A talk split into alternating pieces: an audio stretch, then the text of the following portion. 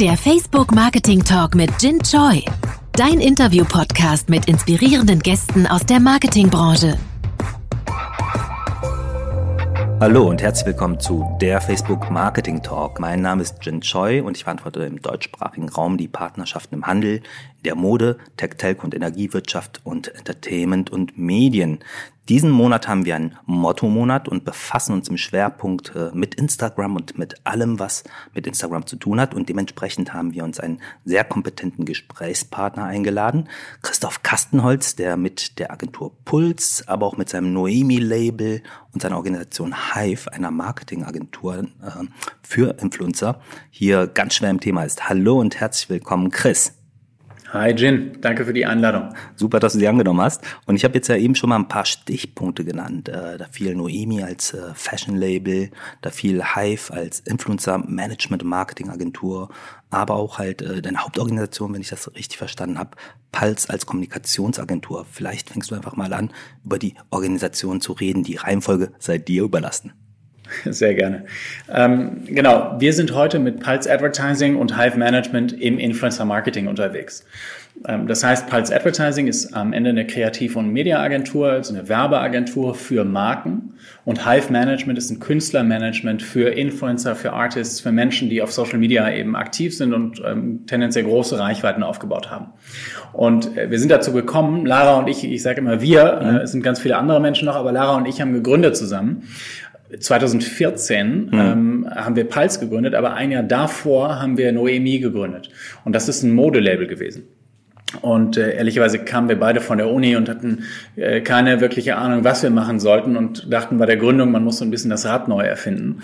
und äh, haben dann überlegt, was haben wir eigentlich für Hobbys, was macht uns eigentlich Spaß? Und Lara hat immer genäht und ist super kreativ. Mhm. Ähm, und ich hatte so den, den Drive und habe gesagt, wir müssen jetzt irgendwie was eigenes aufbauen, eigene Ideen verwirklichen. Und dann haben wir gesagt, lass uns das doch kombinieren und daraus ein Modelabel machen. Hm. So, das haben wir gemacht, 2013 gegründet, haben dann relativ schnell gemerkt, es wartet keiner auf das nächste Modelabel, das um die Ecke kommt und hatten echt Schwierigkeiten in der Werbung. Und wir hatten Was also habt ihr versucht? Was habt ihr versucht, wenn du sagst Schwierigkeiten in der Werbung? Ja, also am Ende wollten wir Strandkleider, wir wollten äh, Frauenkleider verkaufen und wir hatten kein Geld, Werbung zu kaufen. Das war schon mal Problem eins. Ähm, und dann haben wir gedacht, naja, was machen wir? Dann machen wir PR. Dann haben wir es auch geschafft und sind in Modemagazine gekommen. Äh, und ich weiß noch genau, als wir das erste Mal in einem großen deutschen Modemagazin waren und neben anderen guten Marken, die wir toll fanden, bin ich morgens zum Kiosk, habe mir zehnmal das Magazin gekauft und habe mich vor Google gesetzt, unsere Analytics, und habe abgewartet und habe gedacht, okay, heute verkaufen wir alle unsere Produkte. Und äh, leider ist das nicht passiert. Und ich hatte, ich habe immer noch die zehn Magazine, aber leider auch alle Kleider vor dem Tag. Und ähm, dann haben wir gesagt, naja, das kann doch nicht sein, das lesen doch echt Menschen. Und dann sind wir halt so ein bisschen drauf gekommen und haben gesagt, naja, wahrscheinlich wollen die keine Werbung, wahrscheinlich wollen die das lesen, was vielleicht die Redakteure empfehlen, aber vielleicht nicht unbedingt die Werbepause. Und dann haben wir überlegt, wie können wir das vermeiden und sind, haben verschiedene Sachen ausprobiert, aber sind eben auch auf Influencer gekommen. Und damals hieß das noch gar nicht so. Es waren Leute auf YouTube, die Blogs hatten vielleicht noch, die Facebook hatten, Instagram hatten. Und dann haben wir gesagt, hey, komm, wir schicken euch die Produkte und äh, wir würden uns freuen, wenn ihr, wenn, wenn die euch gefallen und wenn ihr das postet. Und dann haben wir gemerkt, dass manchmal auch da nichts passiert ist. Äh, mhm. manchmal wir wahnsinnig viele Menschen auf der Webseite hatten, die sich offensichtlich interessiert haben. Und manchmal vielleicht gar nicht so viele Menschen, aber viele, die was gekauft haben. Und dann haben wir gemerkt, Mensch, das funktioniert, das funktioniert für uns, das muss auch für andere funktionieren. Da haben wir eben auch so ein bisschen äh, die Basics gelernt, wurden darin dann immer besser herauszufinden, warum weil manchmal gar nichts passiert, warum weil es manchmal mehr passiert und haben uns nach einem Jahr war das, Mitte 2014, dann gesagt, ganz ehrlich, es war an einem Sonntagabend beim Glas Wein, wenn das für uns funktioniert, das muss für andere funktionieren. Wir hatten angefangen, Freunden mit Startups zu helfen, lass uns daraus doch ein Business machen. Und an dem Abend haben wir Pulse Advertising angemeldet, äh, haben die Domain gekauft, die Webseite gekauft, äh, auf YouTube geguckt, wie baut man eine Webseite und ich habe Montagmorgens äh, Marken angerufen und gesagt, wir sind die Experten für Influencer Marketing, wir können euch helfen. Das finde ich eine super charmante Geschichte, aber das war ja schon im Schweinegalopp. Mir sind zwischendurch schon eine, eine Million Fragen gekommen. Erstmal äh, mit einem unheimlichen Drive direkt nach der Uni relativ, ja, in einem relativ kurzen Zeitfenster von, von ein, zwei Jahren drei Organisationen aus der Taufe zu heben. Ähm, das spricht ja von einem hohen äh, Unternehmer. Drive. Ja, da, da, da würde ich gerne mal drüber sprechen. Und ihr habt mit Noemi zuerst angefangen. Erzähl doch mal, wenn, wenn man so anfängt, hattet ihr einen Investor? Habt ihr einfach äh, auf dem Nähtisch angefangen und überlegt, wie kriegen wir das, äh, sag ich mal, ein bisschen skalierter produziert? Äh, seid ihr in die Textilmärkte gefahren? Wie seid ihr das angegangen? Äh, ja, gerne. Also für mich gesprochen, ich habe auch viel Anlauf genommen, bis ich auf der Geschwindigkeit vielleicht war. Ich bin ähm, sehr früh von der Schule auf die Uni gegangen, zu früh, habe es nicht so ernst genommen und bin auch zu Recht von der Uni geflogen. Also die haben mich rausgeschmissen nach zwei, drei Jahren und haben gesagt, ganz ehrlich, du passt hier nicht hin, du lernst nicht, du machst, schreibst keine Prüfungen, schreibst ja auch, wenn du nicht schreibst, nicht gut. Und dann habe ich gemerkt, da war ich so 19, als ich einmal wirklich rausgeschmissen wurde und habe gesagt, naja, offensichtlich bin ich nicht so richtig happy oder weiß nicht so richtig, warum ich das mache, was ich mache, weil ich mache alles nur nicht studieren. Und bin dann ein Jahr lang einfach nur weit weggegangen. Ich hab, das Ziel war mhm. einfach nur, ich muss irgendwie Zeit für mich finden. Ich hab, weiß wirklich nicht, was ich machen will. Ich finde mal äh, Opportunities weit weg und habe dann Startup-Praktika gemacht. Also mhm. habe in Südafrika und in Spanien bei Startups gearbeitet das eine war ein Wein-Startup und das andere war ein Schiffs, äh, eine Schiffsfirma. Es hatte auch von den Themen gar nicht so viel mit mir zu tun. Ähm, aber ich habe so ein bisschen das, die, die Lust und den Spaß daran entwickelt, eben neue Konzepte zu sehen, äh, schnell bewegliche. Da passierte auch viel, weil die natürlich ganz klein waren, diese Startups. Und ähm, habe dann gemerkt, okay, diese, dieser, diese Richtung Betriebswirtschaft, was ich studiert habe, das geht schon in die richtige Richtung. Und ich habe jetzt auch ein Ziel, ich will irgendwie in irgendeiner Verbindung in diese Startup-Gründungswelt gehen. Äh, Lara hat zwischenzeitlich Gott sei Dank äh, sehr gut und sehr geradlinig studiert. Das heißt, das Know-how hatten wir auch. Und äh, dann haben wir eben nach der Uni uns zusammengetan. Und für mich war klar, ich will etwas aufbauen, etwas gründen. Und ich glaube, ich brauchte einfach nur den Freiraum, eigene Ideen umzusetzen. Und Lara war natürlich eigentlich genau, genau richtig aufgestellt, eine, eine Beratungskarriere oder eine gute Karriere aufzubauen. Das heißt, ich habe sie, glaube ich, auch einen Monat lang jeden Tag angerufen und genervt, bis sie irgendwann nachgegeben hat. Und äh, dann haben wir mit dem Modethema natürlich ein gemeinsames Thema gefunden.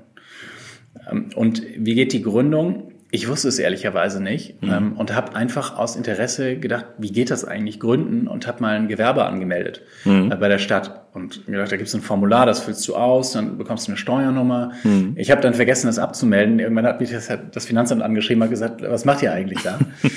Ähm, und ich glaube, mit dem Approach machen wir ganz viel. Einfach zu sagen, okay, wenn ich es nicht weiß, dann probiere ich es aus. Einfach mal machen. Und ähm, wenn es schief geht, dann äh, hoffentlich war es nicht so schlimm. Äh, aber dann lerne ich besser draus. und das äh, findet dann schon den Weg.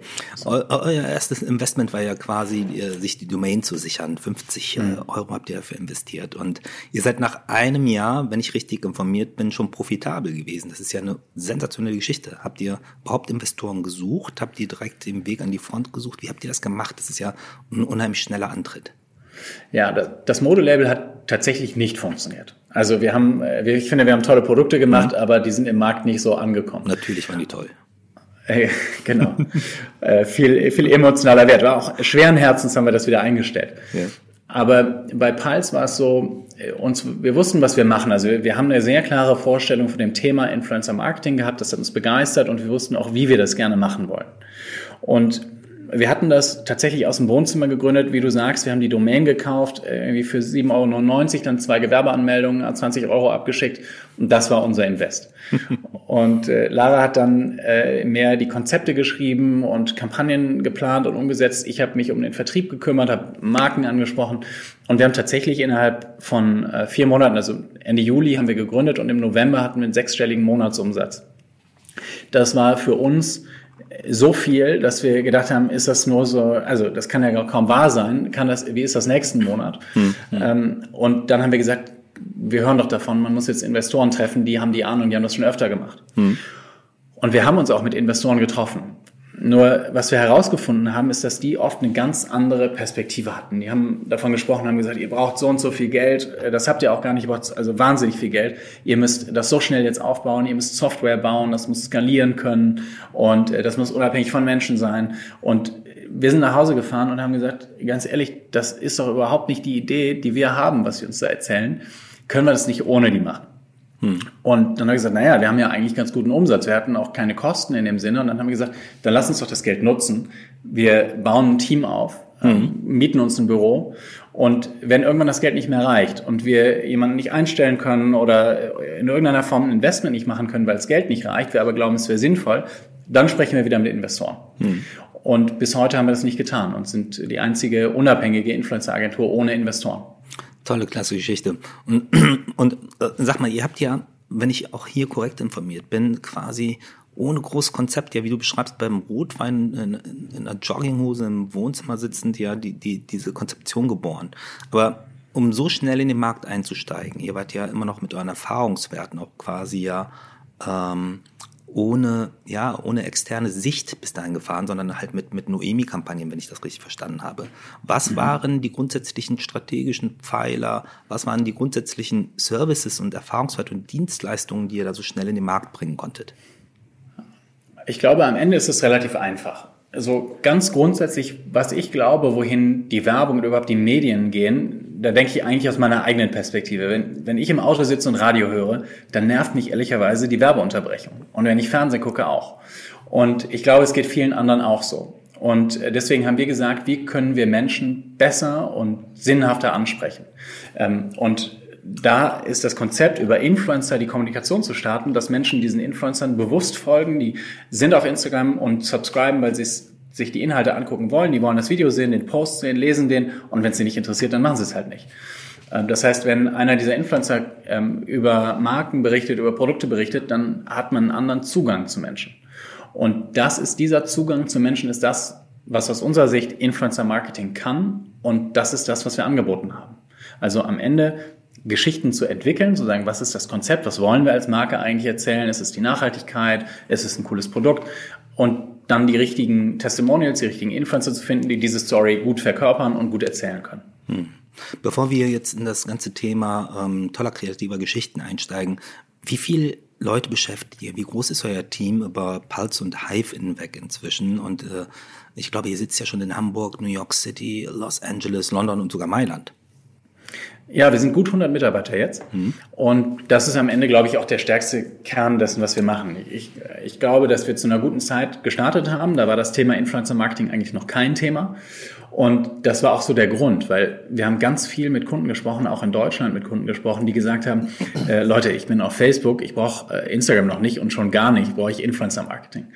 Und dann haben wir gesagt, naja, dann müssen das wir, mögen wir nicht hören, weiter ne? fokussieren. Wir, das mögen wir nicht hören. Wir haben Instagram-Month, ja?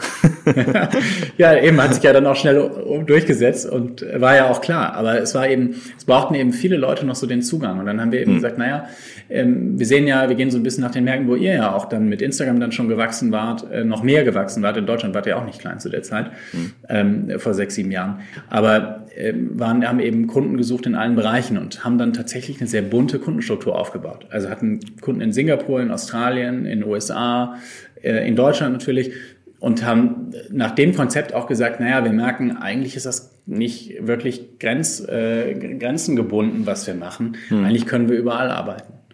Direkt einen internationalen ja. Ansatz gewählt, das finde ich stark. Ähm, ich meine, unsere Plattform funktioniert auch international und viele ja, junge Startups fangen schon auf einer internationalen Ebene an. Ne? Wenn du über Unternehmensgründungen noch vor 20 Jahren gesprochen hättest, hättest du gedacht, so, äh, versuch doch erstmal den deutschen Markt zu beherrschen.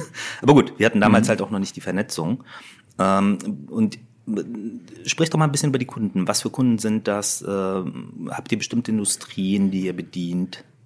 Mhm. Ja, also nochmal ganz kurz zu diesem Punkt Internationalisierung. Du hast recht, es ist viel einfacher. Ne? Es ist echt einfach, in, in anderen Markt zu gehen, dass Leute anrufen, Videocalls machen, kannst du auch hinfahren. Mhm. Ähm, und die Berührungsängste sind nicht so da.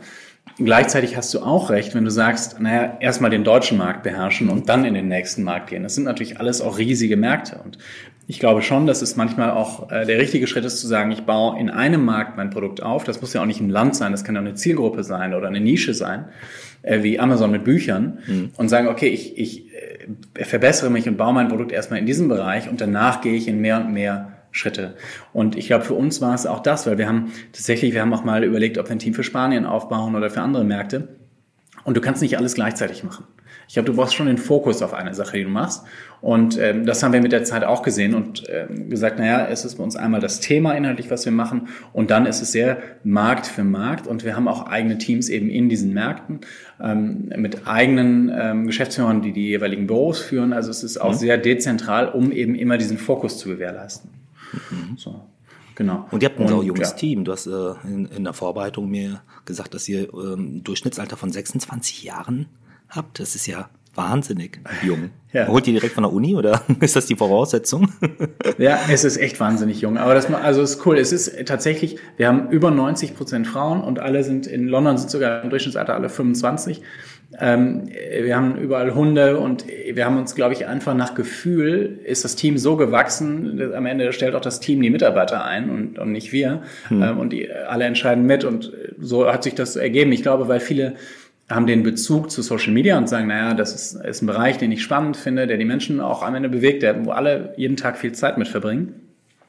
Ähm, wir haben aber kein Raster, dass wir sagen, naja, jemand muss so und so alt sein, die und die Erfahrungen haben und Vielleicht auch deswegen, weil es auch nicht die Erfahrung gibt. Ne? Es war noch nicht jemand vier Jahre und hat das auf dem, dem Thema gearbeitet, sondern Influencer Marketing ist neu.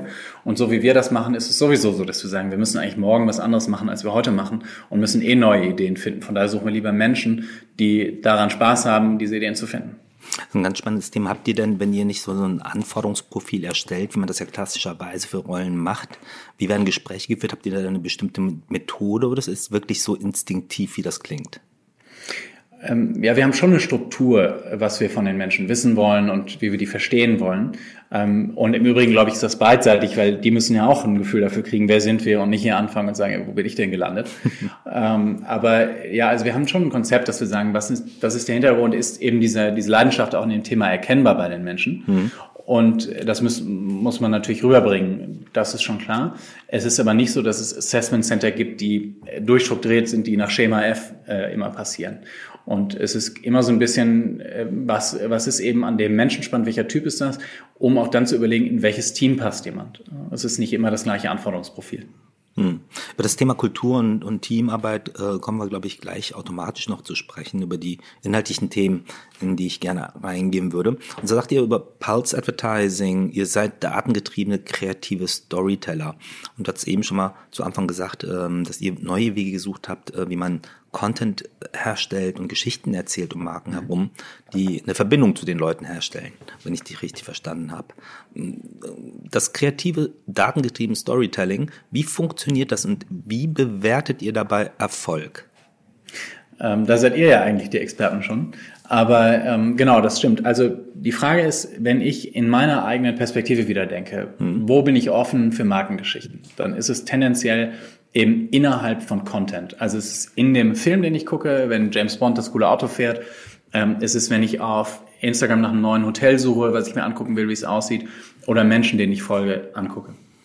Und wir finden grundsätzlich mit der Werbung im ersten Schritt innerhalb dieses Content, also bei den Influencern statt.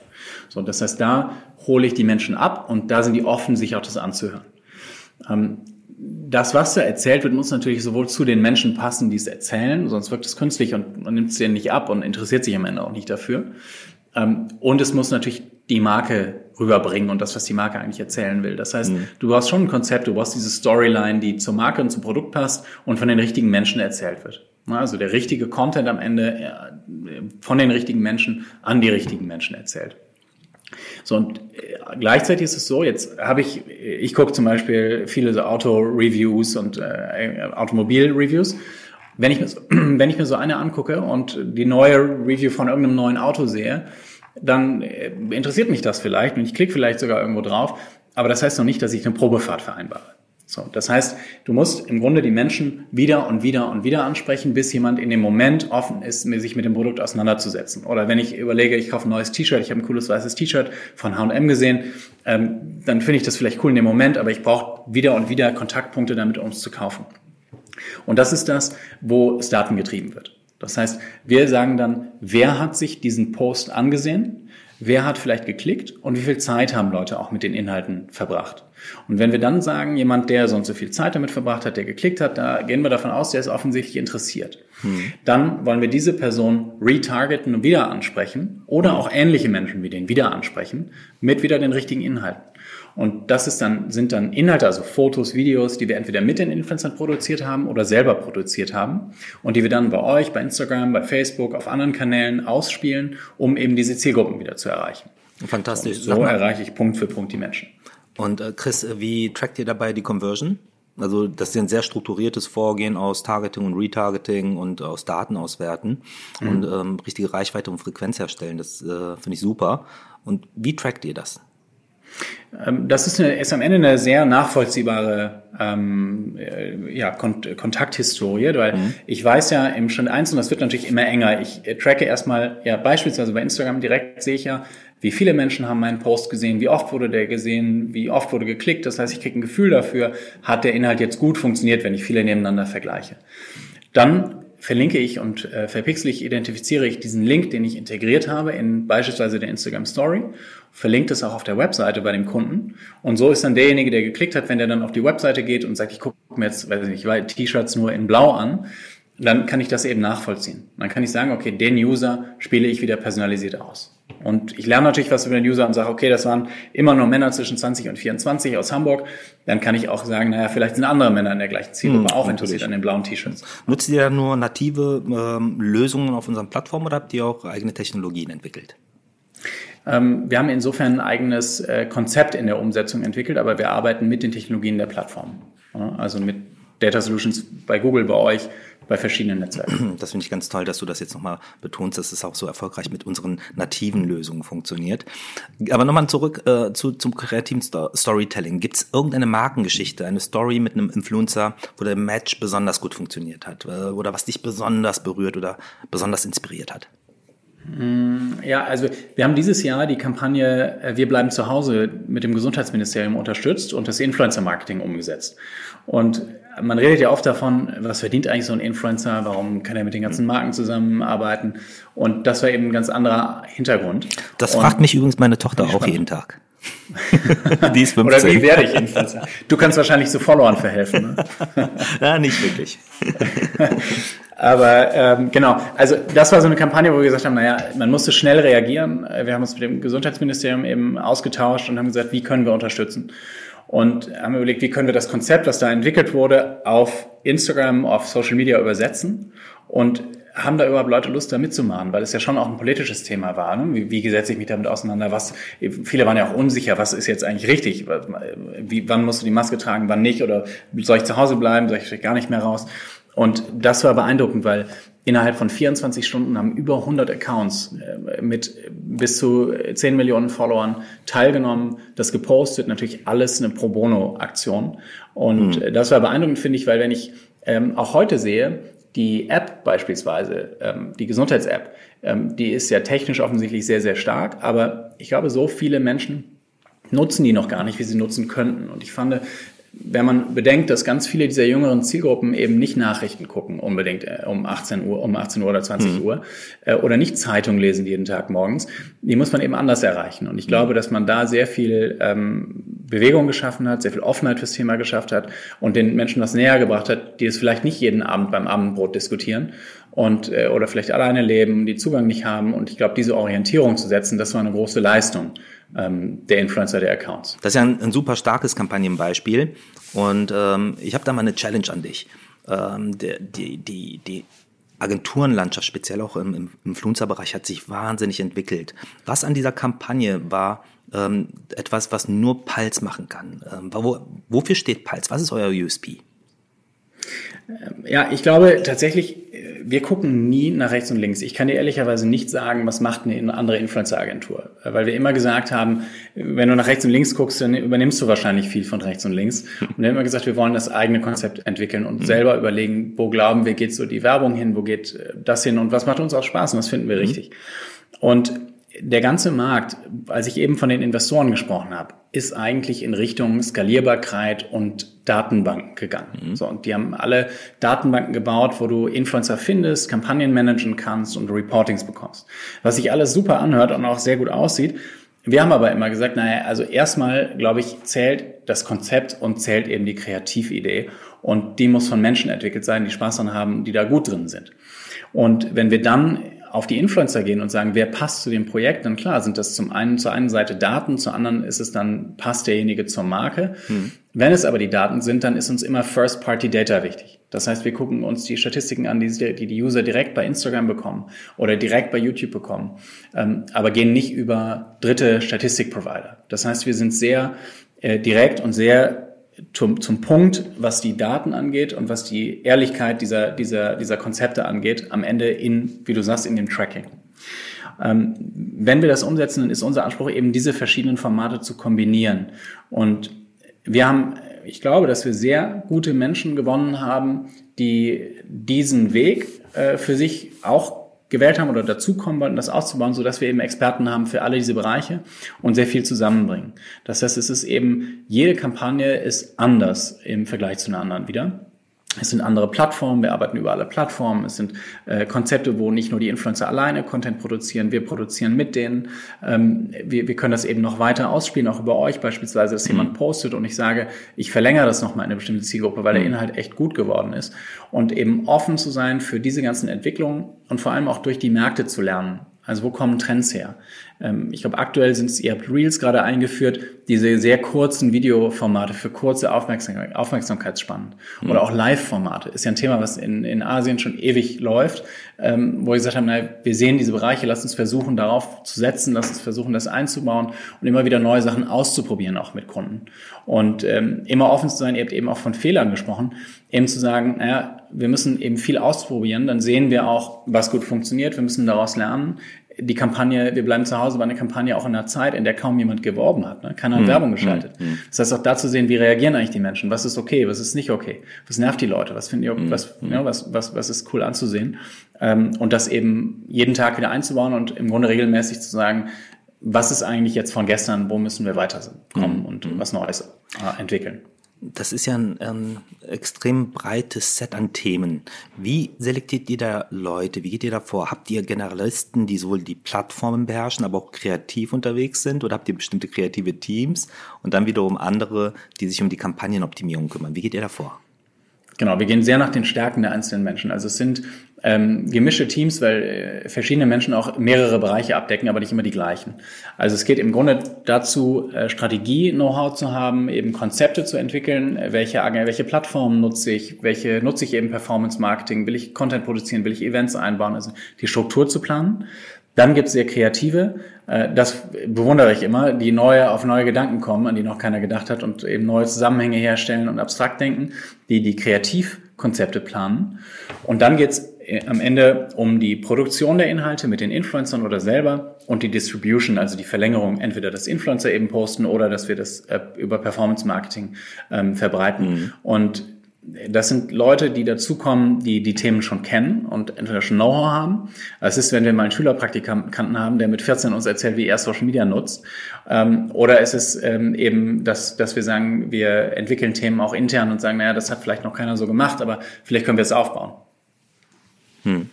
Welche Kultur musst du dafür herstellen, damit so ein agiles, stärkenorientiertes Arbeiten funktioniert? Und, und wie entwickelt ihr die Leute? Mhm. Ähm, also ich glaube, du musst ja offen sein, eben zu akzeptieren, dass, äh, dass andere was besser wissen als man selber. Ähm, dass man eben auf neue Gedanken kommt und offen für diese neuen Gedanken ist. Und dann muss man eben sehr ähm, offensiv, sehr offen planen. Also wir sagen, also mein Gedanke ist eigentlich, wir müssen eigentlich ohne Grenzen planen und sagen, wenn wir uns die ideale Lösung vorstellen würden, wie wird die aussehen? Und wie können wir die entwickeln? Und dann müssen wir überlegen, okay, welche Schritte müssen wir machen, um dahin zu kommen? Es gibt meines Erachtens eigentlich wenig Einschränkungen. Du bist, man ist, ich auch, manchmal denkt man, Wahnsinn, was, was das Unternehmen oder dieser Bereich ähm, schon aufgebaut hat. Aber am Ende kochen alle nur mit Wasser. Man, man, man kann eben, wenn man äh, willing ist, dann auch hart zu arbeiten, weil ich glaube, es kann auch nerven, wenn ich irgendwo ständig hinterherfrage und sage, äh, wir müssen hm. da und da und da wieder was Neues machen oder jemand anders das macht. Aber man muss eben auch hart arbeiten, es dann zu machen. Hm.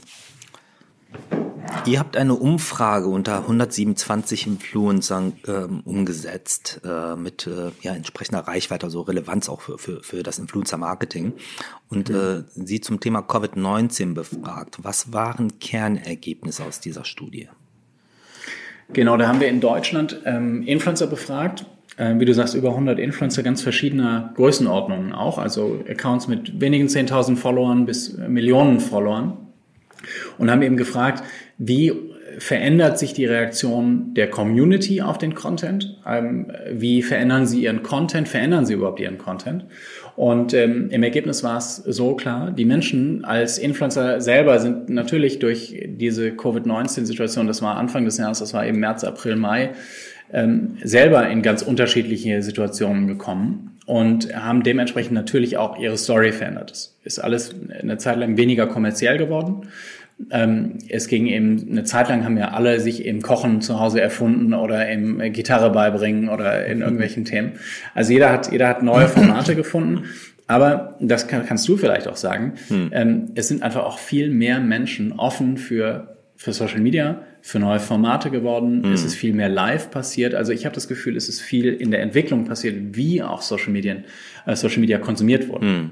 Da kann ich dir nur recht geben. Also die Nutzung war seit dem Lockdown oder in den verschiedenen ähm, Ländern und äh, Regionen ähm, nahm die Nutzung definitiv zu. Und ich glaube, wir haben ja auch auf Produktebene äh, verschiedenartigst reagiert und äh, konnten feststellen, dass halt all das, was im physischen Leben fehlt, halt tatsächlich im äh, digitalen und im virtuellen äh, mhm. reproduziert oder als, als äh, Kompensation genutzt wird. Und äh, das war für uns natürlich auch eine interessante Phase und äh, ich glaube, dass wir mit unseren Plattformen da ganz gut helfen konnten.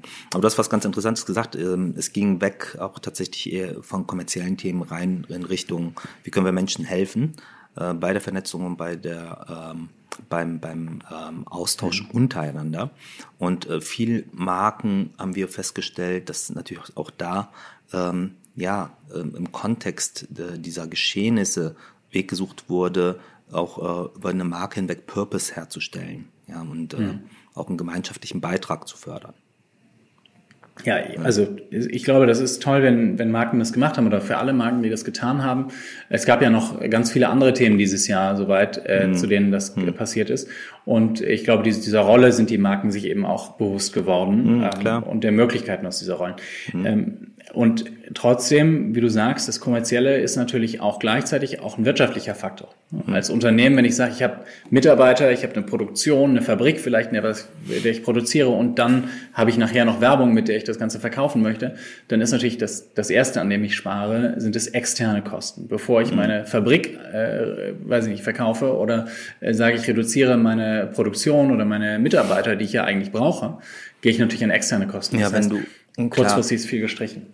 Ja, es gab viele Einstreichungen natürlich ähm, und es waren ja auch verschiedene Industrien unterschiedlich betroffen und es wird ja auch langfristig nochmal die, die ähm, Fragestellung ähm, zu lösen sein, äh, welche Herausforderungen für welche Industrien existieren. Ähm, mhm. Und ähm, die Unternehmen und Organisationen, die natürlich im E-Commerce-Bereich und im digitalen fortgeschrittener waren, haben in dieser Zeit natürlich auch klar profitiert. Ja, wohingegen traditionelle Industriebereiche und ich glaube, dieses, dieses äh, Zitat äh, wurde in der Zeit viel strapaziert. Covid als Zeitraffer für Digitalisierung und Transformation, ja, das hat dann halt auch Einzug erhalten.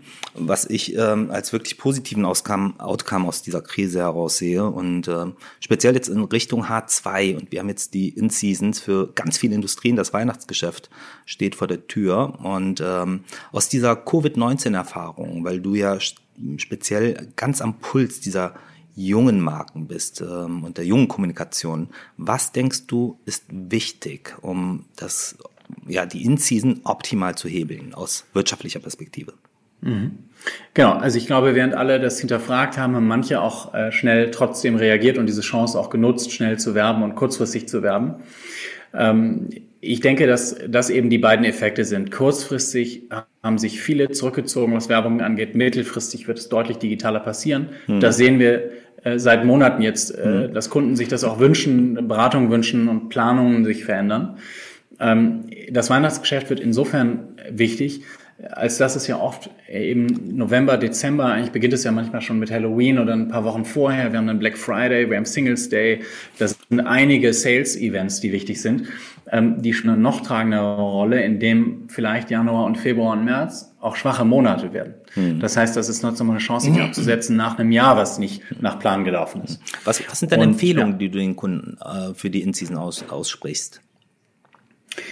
Es geht grundsätzlich darum, ähm, wer ist die Zielgruppe und wie verhält sich diese Zielgruppe. Hm. Äh, wenn das tendenziell jüngere Zielgruppen sind, dann sind die sowieso schon digital unterwegs, aber hm. inzwischen sind noch breitere Zielgruppen hm. lieber digital unterwegs. Will ich im Weihnachtsrummel hm. durch die Straßen laufen hm. oder mache ich, bestelle ich vielleicht doch noch mehr von zu Hause?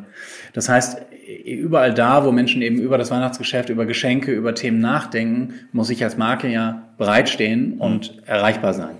Das heißt, ich muss digital kommunizieren. Social Media ist ein großer Teil davon. Mhm. Du hast gerade davon berichtet, es ist ja Wahnsinn, mhm. wie die Nutzerzahlen auch steigen. Mhm.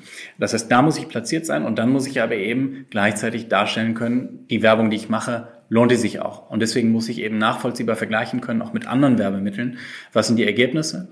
Um dann aus meiner Sicht, das ist der zweite Schritt daraus, für 2021 auch eine nachhaltige Strategie aufzustellen, hm. weil da davon auszugehen ist, wie du ist, dass, wie du sagst, dass sehr viele Menschen, die jetzt noch digitaler Medien kommunizieren hm. dabei, äh, und konsumieren, auch dabei bleiben werden. Das heißt, das ist jetzt auch der Proof of Concept für morgen. Hm. Das wäre auch meine nächste Frage gewesen, unabhängig von der In-Season, die es natürlich äh, in, über alle Industrien hinweg äh, jetzt in, in, im zweiten Halbjahr zu optimieren gilt und sich optimal aufzustellen gilt. Was sind mittel- und langfristige Konsequenzen, die du im Influencer-Marketing siehst? Was sind Trends, die sich verändert haben äh, für die mittel- bis langfristige Perspektive? Mhm. Ich glaube, einmal sind Menschen viel offener dafür geworden ähm, sich damit auseinanderzusetzen, eben das selber wahrzunehmen in sehr vielen Themenbereichen. Das ist eben eine sehr bunte Welt des Influencer-Marketing. Am Ende, ihr seid mit, mit Instagram und Facebook natürlich ein großer äh, Bereich. Äh, genauso sind es natürlich YouTube und, äh, und Twitch und äh, Snap und Twitter und Co. TikTok ist ein großes Thema geworden. Das heißt, es ist eine sehr bunte Landschaft, die sehr viele Menschen abholt. Es ist eben nicht dieses klassische Beauty- und Fashion-Thema nur, hm. sondern es ist in jede Lebenslage, in jede Lebenssituation. In jede Branche ne? und auch äh, für jede Marke inzwischen, äh, ja, andere, andere Relevanz ist es gestiegen. Genau, also genau, das ist die Kernaussage, Relevanz ist gestiegen. Gleichzeitig steigt die Professionalisierung. Ich glaube, dass die, diese Covid-19-Situation natürlich auch diese Influencer-Marketing eigentlich ja Start-up-Industrie, was ganz viele sehr junge Unternehmen mhm. gewesen sind, ähm, herausgefordert hat und alle die, die in der Struktur nicht vorbereitet waren, vielleicht noch nicht das Wachstum hatten, vielleicht auch noch nicht profitabel waren und jetzt angewiesen sind auf die nächsten Investorengelder, auch echt herausgefordert sind, bleiben sie so am Markt oder verändert sich der Markt? Und ich sehe, dass der Markt sich verändert, dass eben sehr viel dieser datenbankgetriebenen Lösungen vom Markt weggehen, äh, eingestellt werden, mhm. vielleicht in Agenturen aufgenommen werden, in größere. Ähm, und dass es mehr hin zu den Tools der Netzwerke selber geht und dann eher zum klassischen Agenturgeschäft. Also dieses Content und dann Distribution. Und ähm, das heißt, das ist einmal die Strukturveränderung dieser Branche. Die großen Agenturen versuchen das Thema auch aufzunehmen, wobei ich glaube, egal you know, die ganzen großen Agenturen haben smarte Leute natürlich, mhm. aber wenn du 2000 Mitarbeiter hast, dann ist es echt schwer, so ein neues Thema radikal und schnell an den Start zu bringen, so kurzfristig. Mhm. Ähm, das heißt, ich glaube, es wird ähm, da eine Konsolidierung geben der führenden Influencer-Agenturen, mhm. die dann in größeren Agenturnetzwerken aufgehen ähm, oder vielleicht eigene aufbauen. Naja, es gibt ja noch einen weiteren Trend, das ist das In-Housing, speziell die großen Organisationen, denen es oftmals im Prozess an Agilität mangelt und mhm. die, die, sich kompetenter im, im sozialen äh, Medienbereich aufstellen wollen, stellen uns die Frage, was ist die richtige Strategie? Und da gibt es schon auch ein Augenmerk auf das ganze Thema Inhousing. Seht ihr das als Risiko oder seid ihr da entspannt? Ähm, Im Influencer-Marketing sehe ich das Thema nicht. Ähm, ich sehe das äh, eher im Performance-Marketing und mhm. in der Aufstellung eines messbaren Performance-Marketing, mhm. weil das am Ende nicht so ähm, weil das anders skalierbar ist, weißt du. Ich mhm. brauche eine kleine Performance-Agentur, ich brauche ein gutes Verständnis davon oder ein kleines Performance-Team, die ein gutes Verständnis davon haben, auch dann mhm. externe Agenturen zu steuern. Und ich glaube, dieses Know-how brauche ich auch für Influencer-Marketing. Mhm. Aber du sagst eben, was ist mit der Weihnachtskampagne? Das mhm. ist eine große Kampagne. Mhm. Im Q1 sind vielleicht wieder kleinere Kampagnen. Mhm. Ähm, jetzt habe ich ein großes Team aufgebaut, was macht das im Januar, Februar, März? Oder ist das einfach völlig überarbeitet und arbeitet Tag und Nacht äh, im Dezember? Ich glaube, du musst eher nach Need ähm, einerseits dieses Team buchen und deswegen mhm. glaube ich, rechnen sich Agenturen in dem Modell aus Kostenperspektive, mhm. aber die rechnen sich eben auch aus Ergebnisperspektive, weil wir natürlich ganz einfach ganz viele Marken begleiten mhm. und ganz viele Cases sehen, ganz viele Plattformen sehen und deswegen ganz anderen Vergleichbarkeiten haben aus äh, in, der, in der Planung und Strukturierung der Kampagnen und eine Marke die würde nur ihre eigenen Ergebnisse sehen und ihre eigenen Kampagnen bewerten und hätte vielleicht nicht diese Bandbreite. Und deswegen sind wir in der Partnerschaft mit Marken in der stärksten Kombination und haben da auch keine Bedenken. Hm. Noch eine Frage in die Richtung der Perspektiven für Pulse und äh, Hive. Ihr seid ja in eurer Dienstleistung sehr personengebunden und äh, du hast ja gesagt, dass ihr in den Investorengesprächen bewusst auf skalierbare technologische Plattformen, Lösungen und, und Datenbanken verzichten wollt. Ähm, wie, wie ist der Weg?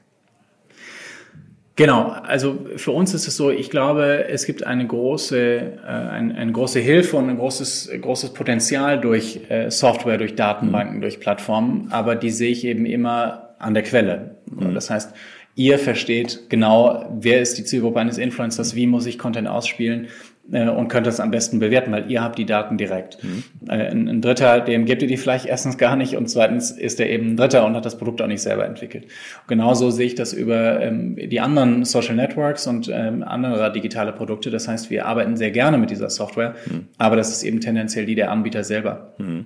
Ähm, personengebunden ist es insofern, ähm, dass du natürlich mit Menschen arbeitest und als Marke auch tendenziell eine Geschichte mit einem, mit einem Testimonial aufbaust, die nicht ein Post ist, sondern die eine längere Zusammenarbeit ist. Ähm, trotzdem musst du natürlich dann da diese Geschichte auch begleiten und sagen, wie entwickeln sich eben die Daten dahinter. Und ähm, aus unserer Perspektive, wir als Agentur und aus Markenperspektive ist es, glaube ich, wichtig zu sagen, welche Netzwerke sind für mich meine Zukunft, wo möchte ich stattfinden und möchte ich da eine eigene Reichweite aufbauen oder möchte ich da in der Kommunikation unter Menschen sein? Und ähm, wenn ich diese äh, Partnerschaften mit Testimonials aufbaue, nach welchen Zahlen bewerte ich eben Erfolg? Was heißt das für mich? Mhm. Und dann eben muss ich auch zum gewissen Teil natürlich objektiv sagen, wann schließe ich eine Zusammenarbeit ab und ab wann macht die aber vielleicht für mich auch keinen Sinn mehr oder ab wann trennen sich wieder Wege. Mhm. Und das ist am Ende aber, glaube ich, eine sehr faire. Das ist wie beim Fußballteam, was sagt, wann passt ein Spieler gut dazu und wann gibt es vielleicht einen neuen Impuls. Mhm. Lieber Chris, zum äh, Abschluss dieses super spannenden Gesprächs habe ich äh, drei Fragen. Und zwar, welche Wünsche habt ihr an die Facebook-Plattform? Wo seht ihr Optimierungspotenzial und äh, was gefällt euch besonders gut? Ähm, also ich glaube, was ich mir aus Agenturperspektive wünschen würde, wäre das Retargeting der Influencer-Zielgruppen. Mhm. Also ihr tut ja viel dafür, dass die Creator sich wohlfühlen bei euch, mhm. dass die eben viel Zugang zu viel Daten haben. Wir arbeiten gerne mit denen. Ähm, ihr seid dafür auch offen, dass wir das auf der Plattform machen. Das ist gut. Wir würden auch noch mehr gerne eure Produkte einbauen. Das heißt, diese Influencer, die oder die Nutzer, die einen Post gesehen haben, wieder retargeten. Ich glaube, das wäre eine ähm, werbliche, ein mhm. werblicher mhm. Wunsch. Mhm. Und äh, ich glaube, im Büro würden sich alle wünschen, dass sie so mit einem Swipe den Checkout äh, auf Instagram Shopping machen können. Die wünsche ich mir auch. er wird kommen, er wird kommen. genau. Ja. Ach, klasse. Ja, wir sind sehr happy und äh, ja, freuen uns jetzt, weil äh, es ist ja eigentlich eine positive Entwicklung. Das war das Mittelfristige. Mhm. Ich glaube eben, es ist eine sehr positive Entwicklung, ähm, die mittelfristig die ähm, neue Industrien, also klar, alte mhm. Industrien, die sich vielleicht nicht mitentwickelt haben, die haben große Schwierigkeiten, aber das ist eben auch die Wahrheit. Das hilft es mhm. auch nicht. Mhm. Aber gleichzeitig bevorteilt es eben auch neue Konzepte und es gibt manchmal ja, es gibt Seilschaften, es gibt politische Beziehungen, die über mhm. Zeit gewachsen sind oder das haben wir schon immer so gemacht. Und das ist jetzt eine Chance gewesen, eben all das einmal ähm, aufzulösen und zu sagen, okay, lass uns neu denken und das ist jetzt die Chance, glaube ich, für, für, für, für uns, genauso für ganz viele andere, vielleicht für Menschen, die bei euch unterwegs sind. Und das hm. freut uns auch in die Zukunft. Ja, ich glaube, da, da hast du ein paar Stichpunkte genannt, äh, die ich auch definitiv als ja, Prioritäten auf, auf der Roadmap äh, unserer Produktentwicklung sehen würde. Bei einem Thema haben wir gar nicht gesprochen, Facebook, Facebook Shops. Ja, das werden wir halt auch äh, international in den Rollout bringen. Checkout wird ein Thema sein, die Integration von verschiedenen Payment-Verfahren, um diese ganze Customer Journey hier noch äh, bruchfreier zu gestalten und äh, es den kommerziellen Anbietern noch leichter zu machen, ja, bei uns wirtschaftlich erfolgreich zu kommunizieren. Lieber Chris, äh, das war ein super, super, super Gespräch. Äh, ich wünsche dir persönlich für äh, die In-Season ja ganz hervorragende Geschäfte, eine tolle Weiterentwicklung. Vielen Dank. Schön, vielen Dank euch. Auf fb.me Facebook Marketing findet ihr alle früheren und aktuellen Podcast-Episoden und Webinare und könnt euch da natürlich auch für den Newsletter anmelden und ja, bleibt so immer up to date zu allen Themen rund ums Digitalmarketing bei Facebook und den anderen Apps. Und nächsten Freitag begrüßen euch meine lieben Kollegen Nadine und Per und ganz im Kontext des Instagram-Monats äh, befassen sie sich mit dem Thema Branded Content und äh, was eine nachhaltige Influencer-Kooperation so richtig gut macht und am Ende des Tages auch, worauf es ankommt. Viel Spaß dabei. Das Facebook Update. Deine wöchentliche Podcast-Dosis aus erster Hand rund um das Thema Digitalisierung. Jetzt abonnieren in der Podcast-App eurer Wahl und up to date bleiben. Dieser Podcast wird produziert von Podstars bei OMR.